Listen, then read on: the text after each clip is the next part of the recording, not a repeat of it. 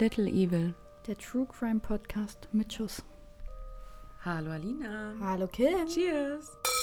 Oh, Ah, die aua. Gläser sind zu voll. RIP Headphone Users. Ich find's ganz geil. Ja, jetzt wo das Süßere ist, ist ja.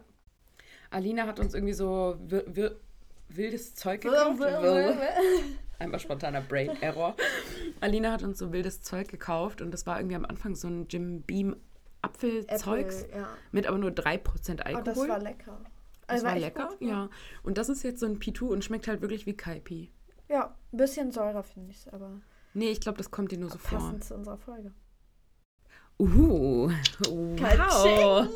Wow, der hat sogar bei mir ein bisschen gedauert, aber, aber der war nicht schlecht. Ja, möchtest du einläuten? Ja, heute ähm, haben wir uns mit zwei Fällen, also natürlich jeder wieder mit einem Fall Wie beschäftigt, immer halt. zum Thema Säureanschlag. Mhm. Ja.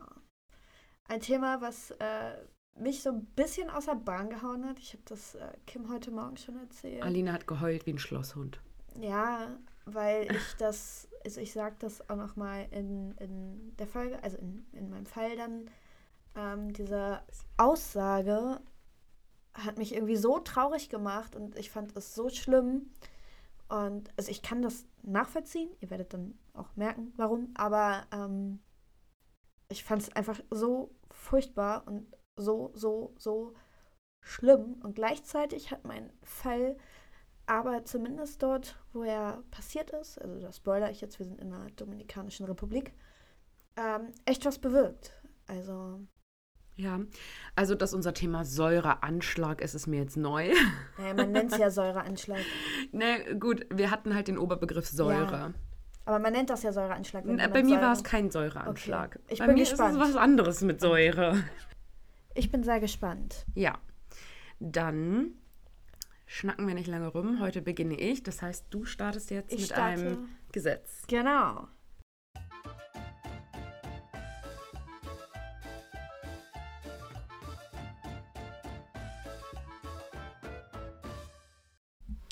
In Idaho ist es verboten zu angeln, während man auf einem Kamel sitzt. Hä? Ja, ich schwimme mit meinem Kamel immer so ein paar Runden im See. Und danach angel ich. Währenddessen. Auch währenddessen, natürlich. Ja. Klar, Klar. im See sofort. Klar, ist gar kein Problem. Fand ich sehr witzig. Es ist auch witzig, weil es so Ja. absurd ist. Aber es muss ja immer irgendeinen Deppen gegeben haben, der Ja. das macht. Ja, ich weiß, wobei ich mich da auch frage, also, okay, auf dem Kamel reiten ist nicht cool, weil man reitet nicht auf Kamelen und auch nicht auf Elefanten und so weiter und so fort. Aber was ist denn daran so schlimm, auf einem Kamel zu angeln? so.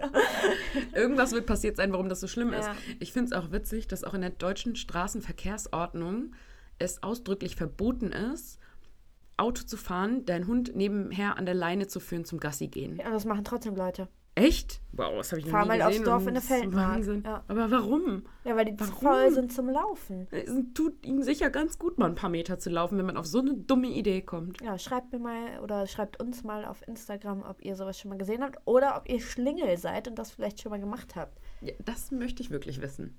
Das würde uns sehr, wir verraten euch auch nicht. Wir urteilen aber darüber. Wir verraten euch zumindest nicht mit Klarnamen. Ja. Okay. Witzig. Wollen wir dann gleich starten? Ja, wir Ähm, springen jetzt in meinen Fall. Ich habe noch ein paar Facts, aber die können wir auch zwischendurch machen oder am Ende, ist mir egal. Dann machen wir die zwischendurch, oder? Okay. Okay. In meinem Fall einmal ganz kurz vorab klare Triggerwarnung. In meinem Fall geht es auch um sexuellen Missbrauch. Oh, wo wir schon dabei sind, in meinem um versuchten Suizid. Fantastisch. Gut, dass wir darüber gesprochen haben, über die Triggerwarnung. Lutz R. führt ein bescheidenes Leben. Er ist gelernter Kirschner. Weißt du, was das ist? So wie du gerade die Stirn runzelst, nicht. Natürlich nicht. Also ich könnte mir zwei Sachen vorstellen. Einmal, dass das der ist, der die entkernt. Oder der Pflücker Es quasi. ist Kirschner mit Ü. Ach so. Dann weiß ich erst, erst recht nicht. Ja, ich muss es auch googeln tatsächlich. Und ein Kirschner ist eine Person, die Pelzmäntel herstellt oder Kleidung aus Pelzen. Ah, In den, 60, Schande. in den 60er Jahren, ne? Mhm. In den 60er Jahren waren Pelzmäntel noch total modern. In den 60er Jahren heiratet Lutz und seine Frau und er bekommen eine gemeinsame Tochter. Etwa zur selben Zeit kauft die kleine Familie ein Reihenhaus in Hamburg-Rahlstedt. Neben seiner Arbeit ist Lutz in einem Schwimmverein aktiv und wird von Freunden und Nachbarn als höflich und überaus freundlich beschrieben. In seinem Wohnort gilt er als sehr beliebt. Wer ahnt Böses. Ich wollte sagen, gelten sie immer. Ende der 70er Jahre beginnt Lutz, einen unterirdischen Bunker in seinem Garten zu errichten. Wenn er auf die auffällige Baustelle auf seinem Grundstück angesprochen wird, sagt er, er baue einen Atomschutzbunker. Sicher sicher. In anderen Quellen heißt es übrigens, er hätte den Bunker zum Trocknen seiner Pelze gebaut.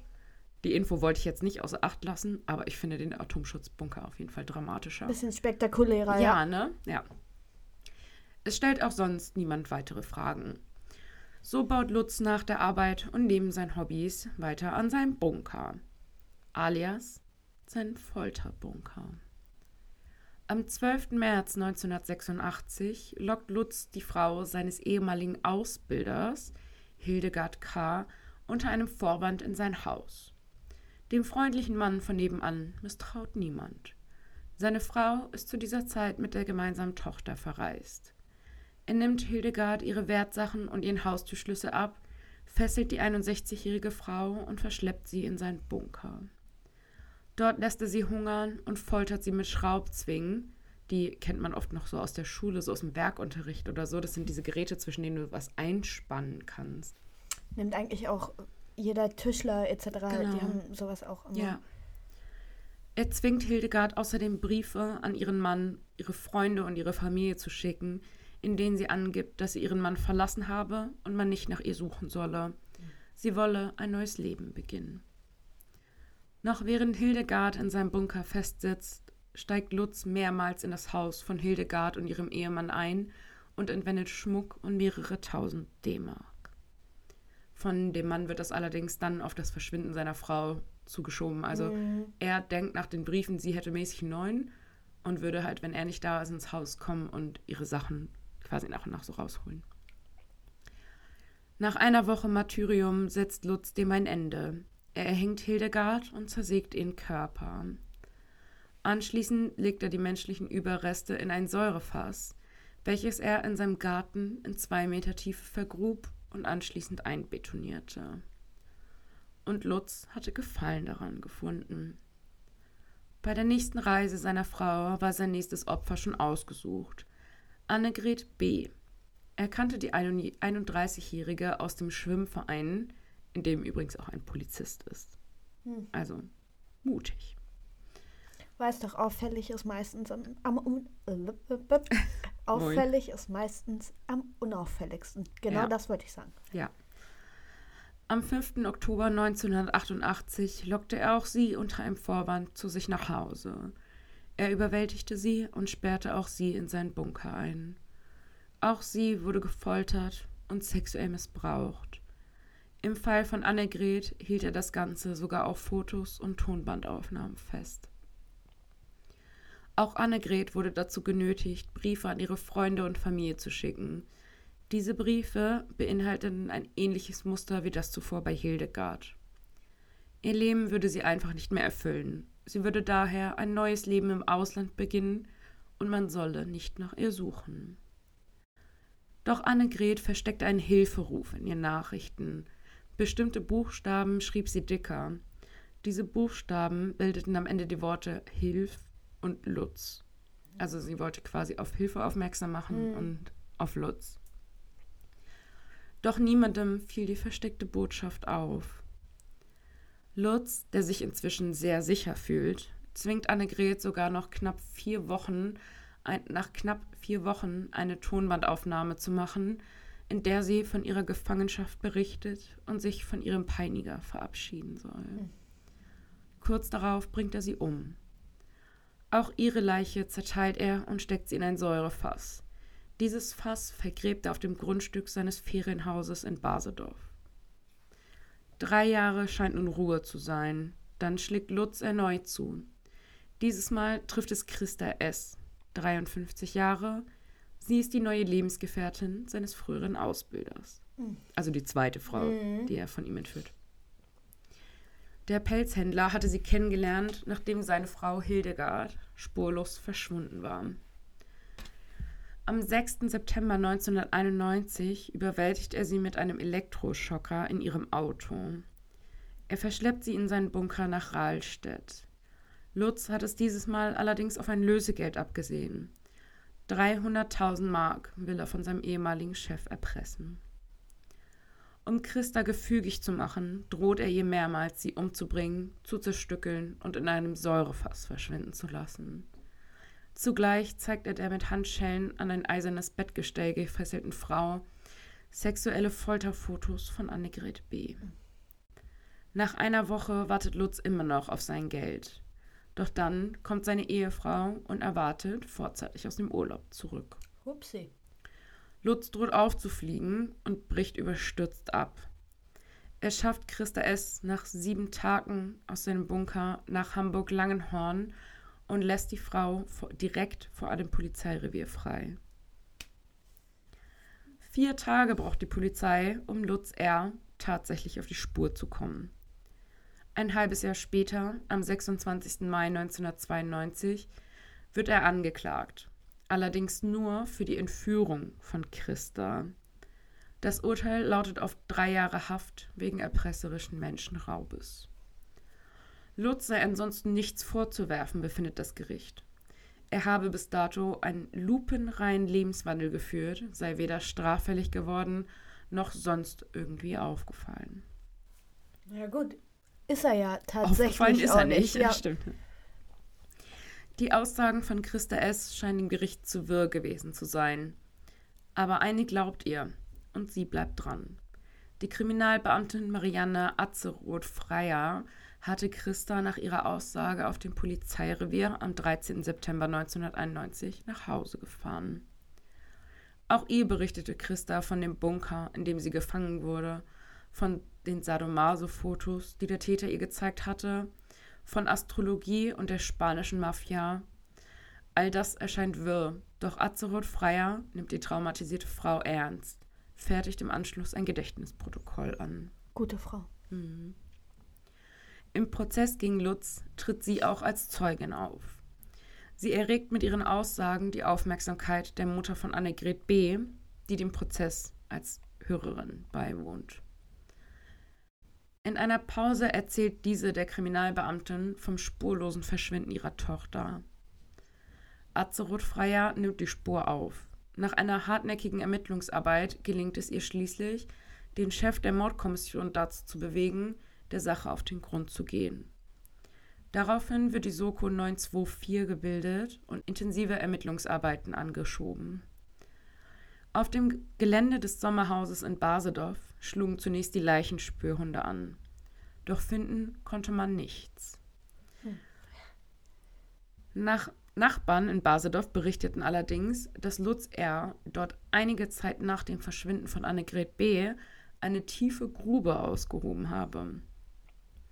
Daraufhin rückt die Polizei mit schwerem Gerät an und stößt am 1. Dezember 1992 in Basedorf auf ein Fass mit menschlichen Überresten in Salzsäure. Die Knochen, die noch nicht ganz zersetzt waren, stammten nachweislich von Annegret B. Als Lutz damit konfrontiert wurde, wurde der bereits inhaftierte Mörder geständig. Neben dem Mord an Annegret B. gestand er auch den Mord an Hildegard K. und teilte der Polizei mit, wo man ihre menschlichen Überreste finden würde. Diese wurden am 4. Dezember 1992 von den Ermittlern auf dem Grundstück in Hamburg geborgen. Das Fass enthält nur noch wenige nicht aufgelöste Knochen von Annegret. Die Hauptverhandlung vor dem Schwurgericht unter dem Vorsitzenden Gerhard Scharberg begann am 11. Januar 1995 und dauerte 93 Tage.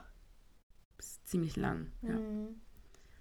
Der also, Verhand also Verhandlungstage oder Tage?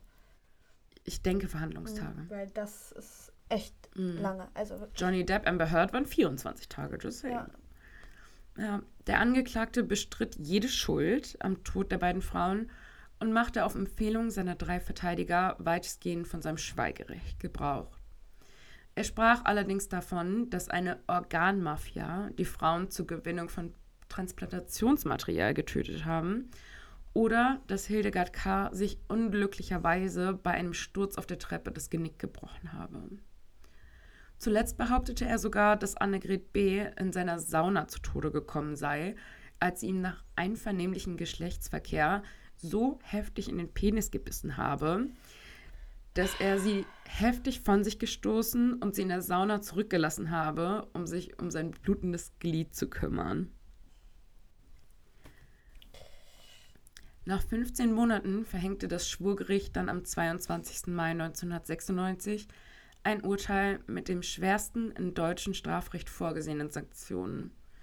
Lebenslange Freiheitsstrafe bei Feststellung der besonderen Schwere der Schuld mit anschließender Sicherungsverwahrung. Anders als im Fall Annegret B. sah sich das Gericht im Fall Hildegard K. allerdings nicht imstande, eine Tötung aus sexuellen Gründen, das heißt also aus Mordlust oder zur Befriedigung des Geschlechtstriebs, als erwiesen anzusehen. Aber sie waren trotzdem davon überzeugt, dass die Tötung mindestens aus Habgier oder zur Verdeckung einer anderen Straftat erfolgt sei. Ja, ja. Ja. Was soll ich sagen? was sollst du sagen? Also der ist ja auch ein bisschen dämlich, ne? Der ist ein bisschen dämlicher. Also ich glaube, der hat dann am Ende wahrscheinlich einfach nur versucht, irgendwie auf unzurechnungsfähig zu gehen. Das Ganze noch zu retten, ne? Ja. Aber also die Frau los, also vor einer Polizeistation erstens freizulassen, beziehungsweise generell freizulassen. Also für sie freut mich das mhm. natürlich endlos doller. Ne? Alinas, wie dumm kann er sein? Ja, ja, aus seiner Sicht gesehen ist ich das glaube, nicht so schlau. Im Prinzip wäre es halt egal gewesen, ob er sie vor einer Polizeistation aussetzt oder im nächsten Ort, weil zur Polizei wäre sie so oder so gegangen. Es, er hätte, also, oh Gottes Willen, mal in den Mörder reinversetzt. Man, Alina sie, gibt jetzt Tipps. Ja, nee, er hätte sie töten müssen. Das wäre, also dann wäre das doch wahrscheinlich nie aufgefallen. Ich meine, natürlich, Gott sei Dank ist das aufgefallen. Wer weiß, wie lange er das noch weitergemacht mhm. hätte. Aber rein theoretisch ist halt die Frage, ob seine Ehefrau, die ja eher nach Hause gekommen ist, überhaupt in den Bunker gegangen wäre oder nicht. Keine Ahnung, mhm. ne? Aber. Ja, ich glaube, das war so ein Panikmoment. Ja, wahrscheinlich. Gott sei Dank, wie gesagt. Aber, ja. Ähm, ja. Also allen anderen Frauen in dem Ort kam es wahrscheinlich sogar mhm. zugute. Ja, aber schön, dass wir wieder so zwei komplett unterschiedliche. Ja, darin sind wir gut, ne? Ja. Oh, sorry, ich wollte dich nicht treten. Safe, ja. Ja. Aber mein Fall ist heute auch vom Aufbau ganz, ganz anders. Ja? Ja. Bin gespannt. Den hast du aus einem Buch oder so, ne? Mm -mm. Nein, nein, nein. Also ich habe ähm, quasi gegoogelt und fand das drumherum, was dann in der mhm. Domrep abgegangen ist, halt so stark, äh, dass ich dachte, okay, den Fall, den, den machst du. Mhm. Okay, dann erzähl also, doch jetzt erstmal von deinen Facts, die du dir rausgesucht hast. Ja, ist halt jetzt zum Säure äh, Anschlag. Okay, dann machen wir es nach deinem Fall. Dann gehen okay. wir jetzt in unseren dummen Todesfall. Yes. Den ich heute mitgebracht habe. Genau. Dann machen wir deinen Fall und dann machen wir deine Facts. Jetzt habt ihr den Ablauf. Jetzt habt ihr den Ablauf.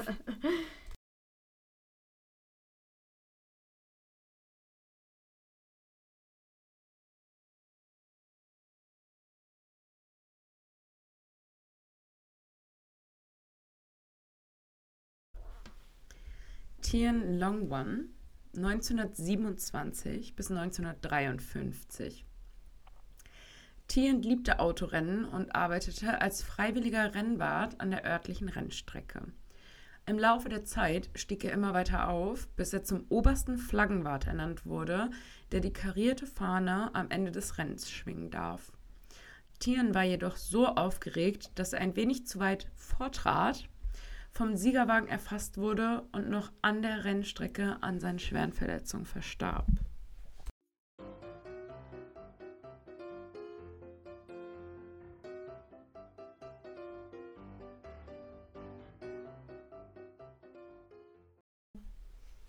Also ich, ich bin jetzt kein Formula One-Fan hier.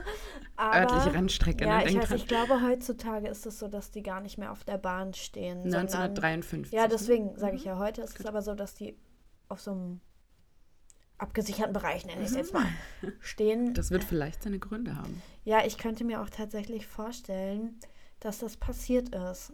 Also, ich meine, in den 50er Jahren, da gab es schon Sicherheitsvorkehrungen, aber wahrscheinlich noch nicht so Weiß ich nicht.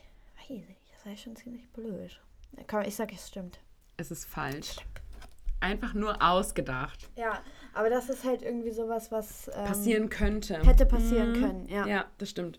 Im Gegensatz Fall. zu der Weinflasche, ja. die wir schon mal in irgendeiner Folge hatten, mit dem Typ, der den Müll rausgebracht ja. hat und dabei gestorben ist, weil er sich mit einem einer kaputten Weinflasche oder einem kaputten Weinglas die Beinarterie durchtrennt genau. hat. Und das stimmt ja auch noch, da finde ich das schon ja. eher. Wahrscheinlich, ja, ne? Gut, ist so wie es ist. Aber übrigens, wo wir gerade ähm, bei den Stupid Death sind, ich weiß gar nicht, ob ich schon mal gesagt hatte, wir hatten doch aber das Thema äh, die eine Karte, wo keiner schwimmen konnte auf dem Boot. Mhm. Hast und du endlich gegoogelt, wann die Menschen schwimmen Ich habe das schon vor Jahren gegoogelt. Vor gefühlt. Jahren vor allem. Ich weiß aber nicht, ob ich es erwähnt habe. Da bin Nein, ich gerade nicht. nicht mehr hast sicher. Nicht. Und zwar ist es tatsächlich erst normal gewesen, seit den 60er Jahren, dass man schwimmen gelernt hat. Oh, und krass. bis heute kann ein Großteil der Menschheit nicht vernünftig schwimmen. Weißt du, wie ich schwimmen gelernt habe? Hm? Papa und rein. das war so richtig übel. Ja, ähm, ja mein, also mein Vater hat mir tatsächlich einfach die Schwimmflügel abgenommen, mich ins Meer geschubst. Ja. So, also er war dabei, er hat aufgepasst. Aber er hat mir immer gesagt, so, mach dir keine Sorgen, Fett schwimmt oben. nee, ich war richtig äh, beim Schwimmunterricht. Ähm, da hat Mama oder Papa oder beide zusammen mich mhm. immer hingekarrt. Ähm, herzliche Grüße an Schwimmlehrer Manfred an der Stelle. Guter Typ gewesen. Aber Und, Lina ist trotzdem nicht so die Wasserratte. Doch, eigentlich schon. Eigentlich mag ich das ganz gerne. Aber auf jeden Fall lustig. Äh, der hat, ich weiß nicht, ob er es jetzt immer noch macht, aber bis vor drei, vier Jahren hat er auf jeden Fall immer noch Schwimmunterricht gegeben. Und ähm, einfach, der war einfach cool. Der war einfach cool. Der hatte so einen, so einen Schnauzer, rote Haare. und dann hat er einfach so einen Ring ins Wasser geworfen und hat auch einfach gesagt, einfach mal machen. Einfach mal machen. Also der war echt super. Falls er das durch irgendeinen Zufall hören sollte. Okay, Ganz wir schweifen ab. Ja. Aber 60er Jahre. 60er, Jahre. 60er Jahre. Und wann haben, hat die Menschheit entdeckt, dass sie schwimmen kann? Das weiß ich nicht. Also das hast du nicht geguckt. Nee, aber wir haben ja darüber gesprochen, ab wann man schwimmen gelernt hat. So, also ab wann das mhm. mehr Leute konnten quasi.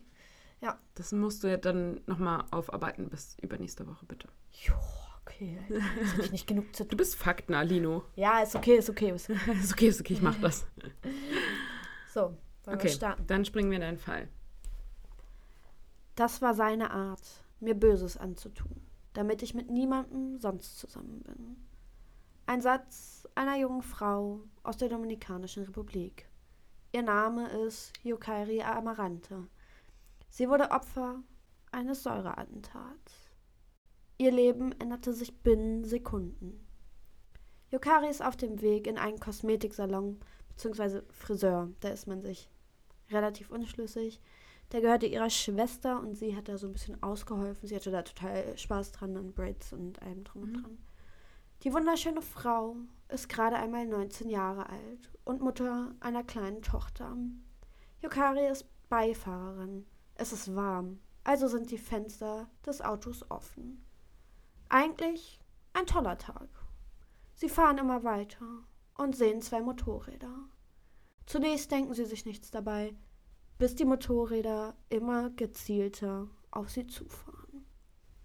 Mit einem Behälter in der Hand bewaffnet fahren sie an das Fenster und kippen die Flüssigkeit über die junge Frau. Sofort stoppt das Auto, denn auch der Fahrer wird getroffen. Yokairis Gesicht, Arme, Dekolleté und Beine sind getroffen. Zunächst denkt sie, sie hätte Kaffee übergossen bekommen. Sie sprang aus dem Auto, doch dann fing dieses Brennen an und ihre Haut löste sich ab. Sofort kamen Passanten angerannt und wollten helfen. Ein Mann erkennt sofort, dass es sich hier nicht um Kaffee handelt, sondern um Säure. Genau genommen handelt es sich um die Acido del Diablo. Ins Deutsche übersetzt heißt es so viel wie Teufelssäure. Teufelssäure wird in der Dominikanischen Republik oft als Angriffsmittel gegen Frauen genutzt. Zu der Zeit gibt es den Rohrreiniger Rojo Diablo frei verkäuflich. Und genau dieser Rohrreiniger besteht aus dieser Säure. Ich habe auch so einen harten Rohrreiniger. Kurzweilig gilt der Reiniger sogar als verboten, wird im Jahr 2020 aber wieder legalisiert. Und wir befinden uns auch in mhm. äh, 2020. 2021. Also so. Sie weint und schreit um Hilfe. Die Schmerzen sind unerträglich. der Rettungsdienst kommt. 40 Prozent der gesamten Hautfläche von der jungen Frau ist verätzt.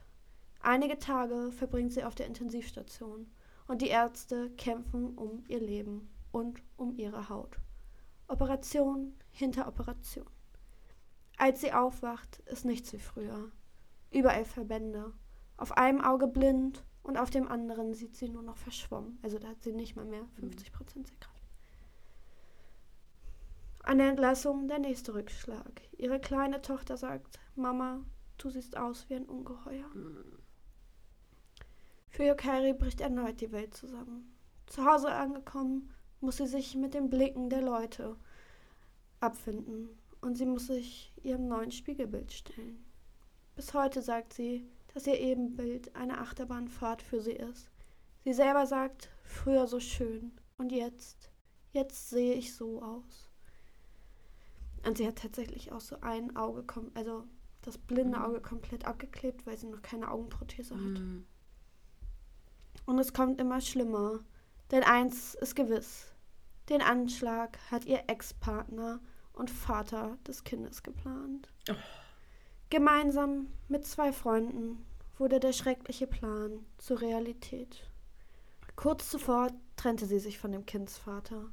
Und zwar endgültig. Und genau das war der Punkt, an dem das Ganze sein Ende fand. Doch in der Dominikanischen Republik kommen die Täter meist ungestraft davon.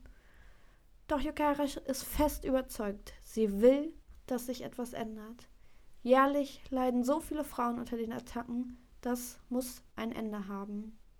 Denn auch für sie selbst ist am Tag des Angriffs die Welt untergegangen. Sie sagt selber, sie lebt zwar noch, ist aber dennoch tot. Ihre Qualen, die sie ertragen muss, machen ihr zu schaffen. Zweimal versuchte sie sich zu suizidieren. Weitere OPs lehnt sie ab, denn die Schmerzen sind nicht auszuhalten. Also nur noch die Augenprothese mhm. will sie haben. Danach hat sie gesagt, mache ich nichts mehr, weil es eh nicht mehr so wie früher mhm. wird. Gemeinsam mit der Oberstaatsanwältin für Frauenrechte wollen sie ein Exempel statuieren. Gemeinsam wollen sie den Menschen klar machen, dass ein Säureangriff ähnlich einem Mord ist. Und auch die Bevölkerung wird wach.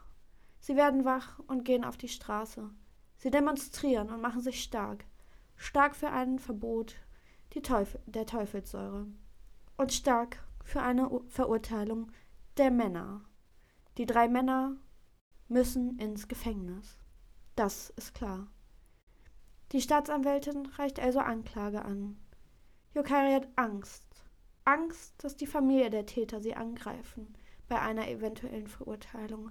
Angst um ihr Leben, Angst um das Leben ihrer Tochter. Man muss dazu sagen, die Tochter, also du findest über die Tochter nichts. Mhm. Man weiß nur, dass sie halt so zwei, drei, vier Jahre alt mhm. ist, aber älter war die noch nicht und deswegen auch die Aussage. Mhm. Kinder können das ja noch gar nicht filtern. Ja. Der Prozess hat wenig Erfolgsaussichten. Schließlich waren die beiden Männer auf dem Motorrad, also Helme etc. Mhm. Und auch ihr Ex-Partner. Wem soll, also wer soll dem das nachweisen? Jedoch hat ihr Ex einen entscheidenden Fehler begangen. Ein paar Tage vor der Tat schrieb er seinen Freunden, die mit den Motorrädern mhm. unterwegs waren, in la misma cara en la frente. Übersetzt heißt das so viel wie ins Gesicht und auf den Kopf. Da wurde das Gericht hörig. Und auch die junge, wunderschöne Frau durfte sprechen. Sie weinte. Sie sagte, sie wolle nur Gerechtigkeit. Und auch da sagte sie noch einmal, ich bin mit dem Tag gestorben. Die Täter wurden zur Höchststrafe verurteilt. 30 Jahre Haft für alle drei, also jeweils. Mhm. Ja, und richtig ähm, mhm. schön nach dieser Verurteilung etc. ging das weiter. Das heißt, diese Teufelssäure darf so nicht mehr verkauft mhm. werden. Du kannst zwar den Verkauf der einzelnen Mittel oder der einzelnen Chemikalien nicht verbieten, mhm. Es dürfen aber nur noch, ich sag mal, Geschäftsleute, also Apotheker etc. Mhm. Das wird dann auch nur noch. Oder mit, Gewerbetreibende. Genau, generell. nur noch mit Ausweis und allem drum mhm. und dran. Da wird richtig Liste drüber geführt. Ja. So einen Rohrreiniger gibt es in Deutschland tatsächlich auch. Ja. Also der ist auch nicht frei verkäuflich. Ich habe meinen auch von meinem Klempner, ja. den du halt nur als Klempner kriegst. Und so. tatsächlich hat sie und andere Opfer ähm, eine Art Selbsthilfegruppe gegründet, wo die auch immer neue Mitglieder aufnehmen, um denen wieder ins Leben zu helfen. Sie sagen aber auch alle bis heute diese Blicke auf der Straße und also sie sagen alle, sie sind daran kaputt Das glaube ich, das glaube ich. Also ich meine so, natürlich ist Aussehen nicht, nicht alles. nicht alles und sollte auch nie das Wichtigste sein.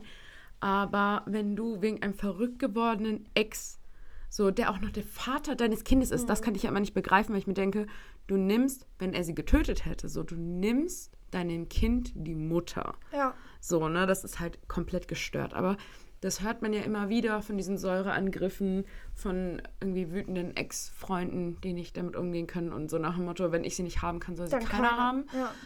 Aber da denke ich mir halt auch so, ey, ich ich glaube es. Also gerade auch Frauen, so jeder von uns ist irgendwie ein bisschen eitel. Naja, die sagen und halt auch so bei jedem Motorrad, gucken die, hat der irgendwas in der Hand? Kommt er auf mich zugefahren? Du bist ja völlig traumatisiert ja. und auch mit einer Therapie, also wenn du sowas erlebt hast, das ist ja, ja das dauert viele, viele Jahre. Und mir tat auch, das auch so leid mit der Tochter. Oh, ich fand es so mhm. furchtbar. Ey, ganz, also. Ja, wie du schon gesagt hast, so Kinder können das nicht filtern. Ne? Ja, die hauen das einfach raus. Ja. Das ist so. Ne? Ja, ein Kind sagt dir auch ganz ehrlich. ehrlich. Ja, ich würde sagen, Kinder sagen dir auch ganz ehrlich, wenn die was blöd finden. Mhm. Also. Ja. Und ich glaube, was das für sie auch nochmal ein Schlag ins Gesicht gewesen sein muss, und das mit 19 Jahren. Also. 19 ist halt so krass, ne? Also mit 19 bist du ja selber irgendwie fast noch oh. ein Kind einfach. Ja. Also ja. ich weiß, dass es in der Domrep sehr üblich ist, dass man sehr früh Kinder bekommt und so. Ja. Aber. Ich wollte sie dir noch zeigen. Es ist halt so, weiß ich nicht. Also das ist ihre ist Tochter. Halt, die ist total süß. süß. Die ist ja. wirklich süß, ja. Und so sieht sie jetzt halt aus. Also ja, die ist wirklich, schon, die ganzen Arme. Die erinnert mich ein bisschen an Marie. Mhm ganzen Arme und alles. Und mhm. hier siehst du halt, wie sie vorher aussah. Ja, hat sie da gar keine Bilder mehr drin von vorher? Mhm. Aber finde ich cool, dass sie so sagt, so ich lösche. Also so hier ist eins. Hm. Aber, also es ist sch schlimm, ne? Also es ist wirklich einfach nur schlimm. Und ich mhm. weiß nicht, wie man ich sage das so oft, ich weiß nicht, wie man so ekelhaft sein kann und jemandem sowas antun kann. Ja. Also wirklich. Ja, generell so, ne? Also ich meine, ganz ehrlich, ich glaube, jeder von uns hatte schon mal Liebeskummer und jeder ja. von uns war auch schon mal sauer auf irgendeinen Ex-Partner, weil der fremdgegangen ja. ist, weil der irgendwie blöd war, was weiß ich. So, aber so, weißt du, was ich mal gemacht habe mit einem Ex-Freund? oh mein Gott, das war so geil. Aber das war nicht illegal, Leute. Das war nicht illegal. Ähm, mein Ex-Freund hat um die Ecke von mir gearbeitet. Mhm. Und es war Winter mhm. und er war ziemlich blöd zu mir, sagen wir es so.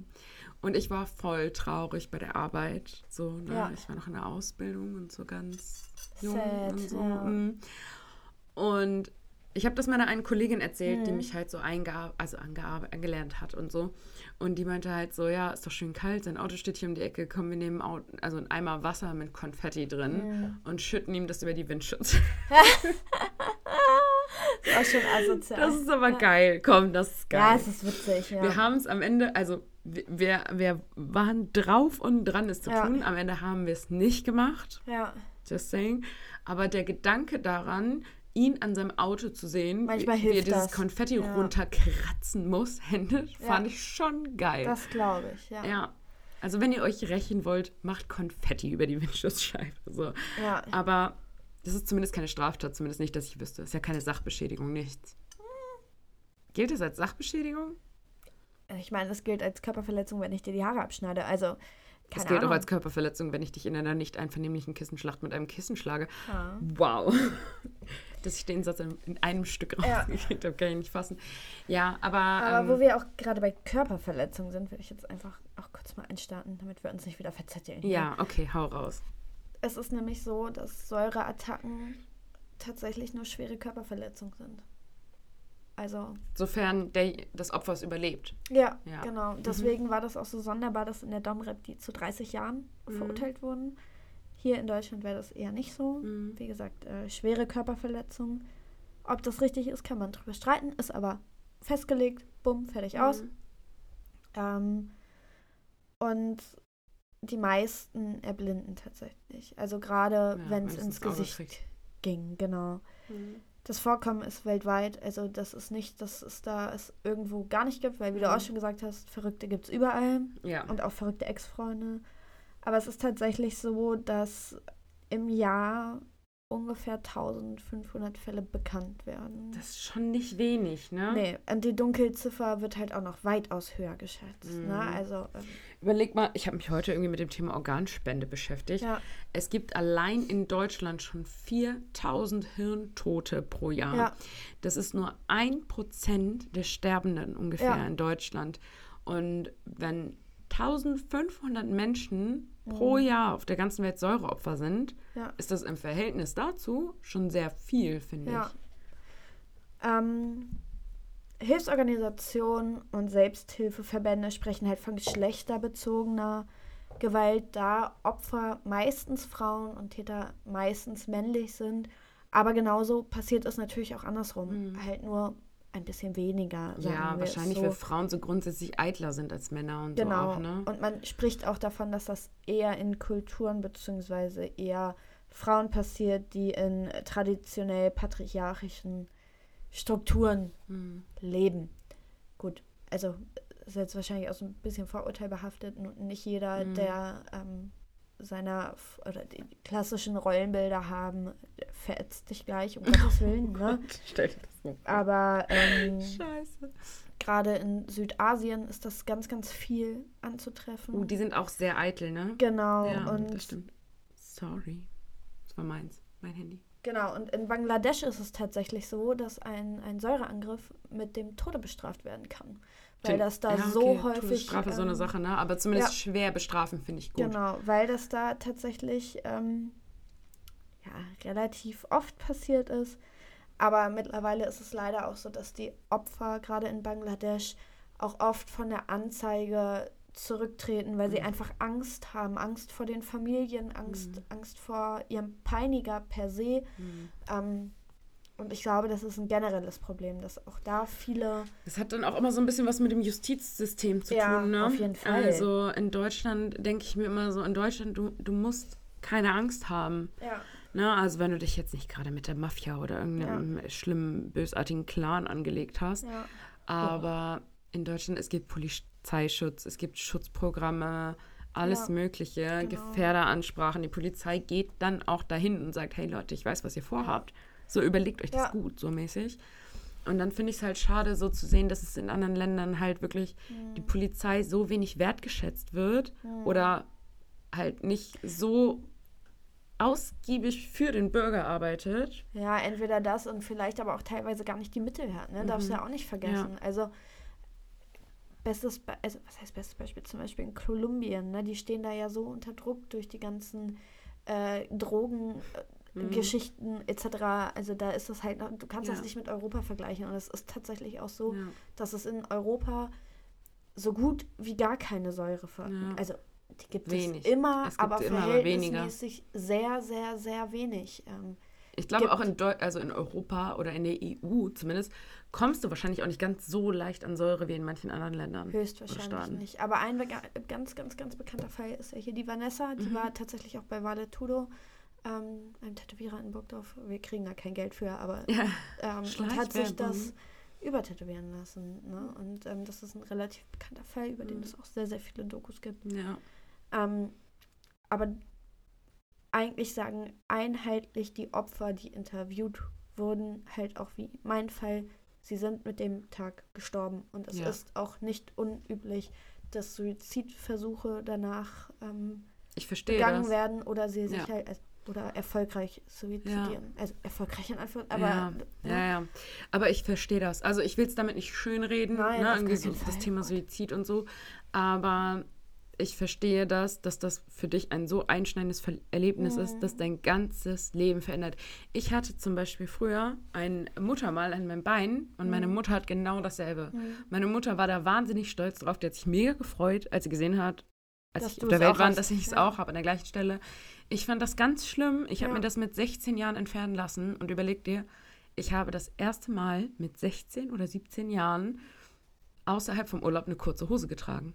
Ja, und so, es war, ne? also war ich halt nur, nur ein beklopptes Muttermal. Es war nur ein scheiß Muttermal, leid, so, ja. Ne? Aber ja. Ja, also so, ja. Das so, so eitel ist man dann ja. doch. Ja, ne? wie gesagt, auch mal von so. der Entstellung abgesehen. Also bei manchen ist es ja vielleicht Schmerzen. an den Armen und nicht im Gesicht. Also, ne, aber mhm alles, was du über dich ergehen lassen musst, an Arztbesuchen, mhm. Operationen, die Hauttransplantate müssen, an, also mhm. müssen ja auch regelmäßig gecheckt werden. Wenn du Pech hast, nimmt dein Körper die gar nicht vernünftig an, dann muss ja. mehrfach transplantiert werden. Entzündung, Entzündung, deine Leber macht Probleme meistens, wenn du so große, starke Verätzung hast. Ja, und dann kommt ja auch dazu diese äußeren Einflüsse. Jeder guckt dich an. Ja. Ich möchte mich da nicht von freisprechen. Also auf, mm. ich würde da nicht drüber urteilen, weil es schlimm ja. aber du guckst. Und nicht tuscheln, ist, aber genau. Du guckst, das ist einfach ja. so. Ja. Wir haben heute in der Stadt zum Beispiel auch einen Typ gesehen, heute ist Christopher Street Day. Ja. Heute sind viele Leute auf der Straße, viele crazy angezogene Leute, irgendwie ist dicke Party. Wir haben es jedem gegönnt, alles gut. Aber eine Freundin und ich saßen in einem Café und da ging ein Typ vorbei in so einem Netzanzug. du guckst. Und du konntest alles sehen. Ja. Alles. Ja. Vorne und hinten. Ja. Also so, und dann guckst du hinterher, weil du dir denkst, so, warum hast du dir keine Unterhose angezogen? So, ne? Und das ist dann gar nicht böse gemeint. Nein, ne? Also. Nicht. Na, und dann kommt halt noch auch das Psychische ja einfach dazu, auf jeden Fall. Auf jeden ne? Fall. Also du lebst ja in Angst. Und wenn es wirklich so ist, dass dein Peiniger nicht mal gestellt wurde und nicht verklagt wurde, angeklagt wurde, nicht im Gefängnis ist. Noch schlimmer. In ja. manchen Ländern wird es, wie gesagt, ja auch gar nicht verfolgt. Und ich mhm. glaube, in vielen Ländern kannst du es vielleicht auch gar nicht nachweisen, weil Motorradhelm etc. Mhm. Ähm, dann lebst du in Angst und Schrecken und ja. ich kann es voll verstehen. Also, ja. ist natürlich nicht der richtige Weg, aber ja. Und in anderen Ländern ist, sind ja auch die Therapiemöglichkeiten wahrscheinlich nochmal andere als hier. Mhm. Also, das ist furchtbar. Und wie, mich hat das so zu Tränen gerührt, dieses Kind und es tat mir, oh, es tat mir einfach so leid. Es tat mm. mir so, Und so überleg mal, auch eine 19-Jährige, ne? Mit 19 hast du auch noch ein ganz anderes Mindset. Du bist doch selber noch ein junger Ja, Mensch, und vor allem also mit 19, ey, ich war auch immer, wobei ich auch das Gefühl habe, das liegt auch so ein bisschen bei denen an der an der Kultur oder so ein bisschen mhm. daran, wie die einfach sind, so die Leute. Also in der Dominikanischen Republik sagt man ja auch, das ist ein sehr offenes Volk ja. und so. Und ich meine, mein Vater ist auch verheiratet mit einer Frau aus der Dominikanischen Republik. Wir kennen ja. sie beide.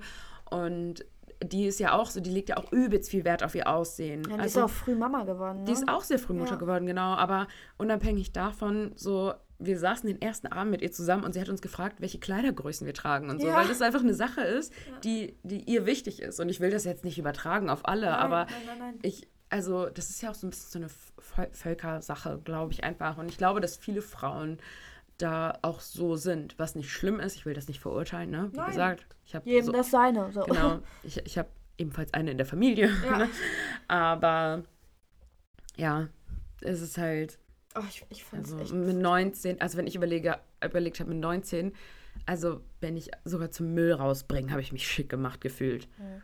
Ich finde es halt so cool, was, was sie bewirken konnte, ja, dass die Leute auf die Straße auch. gegangen sind, dass es verboten wurde.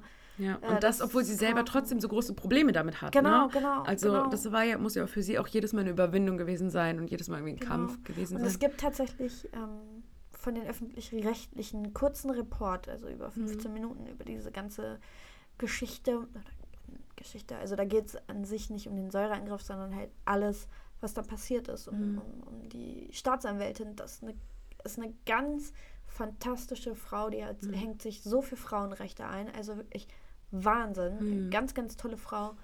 Und ähm, aber diese Doku, Gold. Also es ja. sind wirklich nur 14, 15 Minuten, aber oh, es war so furchtbar. Ja, also und ich, ich heule nicht oft. Leute. Nee, das stimmt Vertraut allerdings. Mir. Das stimmt allerdings. Vertraut mir. Alina ist ein Stein, ja. ein Fels. Aber das war echt, also. Ja. Vor allem, weil wenn du mal überlegst, so, es könnte halt irgendwie jedem passieren. Also du musst ja nur mal an den es, falschen ja, Typen kommen. Ja, Selbst ich habe neulich bei einem Kriminal irgendwas, äh, der hat irgendwas Kriminalistisches ja. jetzt seinen Job. Und der hat gesagt, das habe ich dir, glaube ich, erzählt, als ich im Dunkeln nachts durch den Maschpark gelaufen bin, weil ich habe dich angerufen, ja. weil ich alleine im Dunkeln durch den Park laufen musste. Ja, wir hatten das mal erwähnt hier. Ja.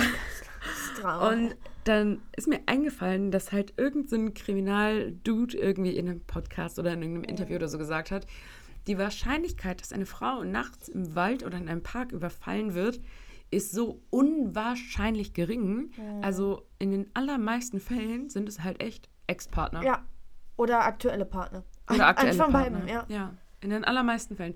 Oder halt irgendwelche anderen Leute, die persönlich mit dir zusammenhängen. Das ist ja auch mal das, ja. was meine Freundin sagt, die bei der Polizei arbeitet. Ja. Die sagt halt auch, das sind fast immer irgendwie, also ein Mord passiert übelst selten einfach so mal random auf der Straße. Du hast fast immer eine persönliche Beziehung zu dem. Ja. Ja. Und trotzdem, Leute, beim ersten Date geht zu keinem nach Hause, ladet genau. keinen zu euch das ein. Das machen wir auch euch nicht. auf normalem Boden. Genau, neutralem Boden. Normal ist der Boden über. Ja, neutralem Boden. Ihr wisst, Auf normalem ich, Boden. Ihr wisst, was ich meine. Genau. Leute. Ich Alina und ich machen das auch nicht und wir können sogar unseren Standort orten. Ja, eigentlich machst nur du das. Äh, Kim ist manchmal ein bisschen psycho. Hey, das so, ruft so, nachts so, ich war abends irgendwie unterwegs und dann kriegst du nachts, was machst du da? Und dann ja. so, äh, Scusi, ich bin ein erwachsener Mensch, ich kann hingehen, wo ich möchte. Nein, ich habe dir vor allem einmal geschrieben, da warst du in Linden unterwegs und da war ja. gerade dieser Schwerverbrecher aus der psychiatrischen Klinik ausgebüxt. Da wurde in Linden und, gesehen, pass ja. auf. Woher weißt du, dass ich in ja. Linden bin, Alter? ich habe geguckt. Mir ist dein Wohl sehr wichtig. Ja, schreibt uns mal, was Freundin. ihr davon haltet. Schreibt ich finde, ich bin das, Ich kann jetzt auch den Standort von meiner Mutter sehen. Vesna, ich bete für dich. Sie sieht auch meinen.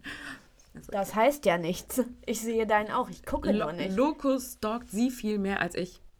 Als ich so 16 war und es noch nicht so cool war, mit seinen Müttern auf Facebook befreundet zu sein, hat sie mir immer wieder eine Freundschaftsanfrage geschickt. Ich habe die immer wieder abgelehnt und dann hat sie mir bei Facebook original, no joke, das ist ein Wortlaut, geschrieben, ich will deine Freundin sein. Und ich habe irgendwie so zurückgeschrieben, so wie ich so, Mama, du bist peinlich. Ich kenne auch, wenn das ist, ich komme vom Dorf, haben wir auch schon öfter mal erzählt. Und da ist es so üblich, dass man dann auch sonntags da zum Fußball geht, zumal mhm. die Jungs, ich kenne die alle ewig, ne? Und ähm, da war immer einer auch zum Zugucken, wir nennen ihn jetzt mal Heinz. Heinz, genau, wir nennen ihn mal Heinz. Und der hat mir auch immer wieder Freundschaftsanfragen geschickt und ab und zu habe ich den auch morgens am Bahnhof mhm. gesehen, als ich zur Ausbildung gefahren bin. Irgendwann hat er mir dann mal bei Facebook geschrieben: Hi, ich bin's, der Heinz von Fußball. Ich, du danke. kannst meine Anfrage annehmen. Ich dachte so: Nein, ich will deine Anfrage nicht annehmen. Und Anina dachte sich mit 15 so: Ich erfinde jetzt das Ghosten. das war so gut, wirklich. Aber richtig geil ist auch: Ich habe mal von so einem Typ vom Eishockey, kenne ich den, ne? Der hat mir wirklich über Jahre regelmäßig bei Facebook geschrieben mhm. und immer, hi, hey, hey Kim, wie geht's dir? Na, hey, hallo. na, hi. Du kennst die Nachrichten ja. Ich habe ihm nicht ein einziges Mal geantwortet, wirklich nicht ein einziges Mal. Doch einmal, als er mir zum Geburtstag gratuliert habe ich mich bedankt. Ja. So, und dann nie wieder. Und weißt du, was mir letzte Saison passiert ist? Ja, erstmal ganz liebe Grüße an die Jungs vom Turm an der Stelle. ganz liebe wir Grüße mögen an euch, wir mögen euch. Ja. Und dann habe ich den getroffen. Ne? Alina und ich haben manchmal so ein paar Tüll auf dem Kessel, wenn wir da beim Eishockey sind, kein Problem. Ich habe ihn getroffen mit einem anderen Kumpel, mit dem ich ja. unterwegs war. Und dann sage ich so, hey, na, was geht? Und er guckt mich an wie so ein Auto und ich so, weißt du nicht, wer ich bin? Und er so, Nee. Er wusste es zu 100 Prozent. Er wollte es. Er wollte Aber er hat zumindest sehr überzeugend so getan. Das wüsste er nicht. Ich bin ich dachte so, wow, du hast Jahre investiert, um zu versuchen, mit mir zu sprechen. Jetzt mhm. spreche ich dich an und du einfach so, wer bist du? Ich kenne dich nicht mal. Digga, wer bist du? Das tat Richtig weh, gut, das tat ja. weh, ich sag's euch, Leute. Richtig gut. Na gut, jetzt werden wir schon wieder zum Labe-Podcast. Ja. Ich würde sagen, wir hören jetzt auf. Ich möchte das hier gerne austrinken, jetzt mein Ja, noch ganz Kaipi. kurz. Ein paar Worte müssen sein. Sprich, Bewertet uns gerne auf Spotify und auf Apple Podcast.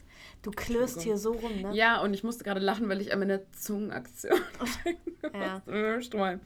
ähm, folgt uns auf Instagram unter little.ewe.podcast. Schreibt uns da auch gerne.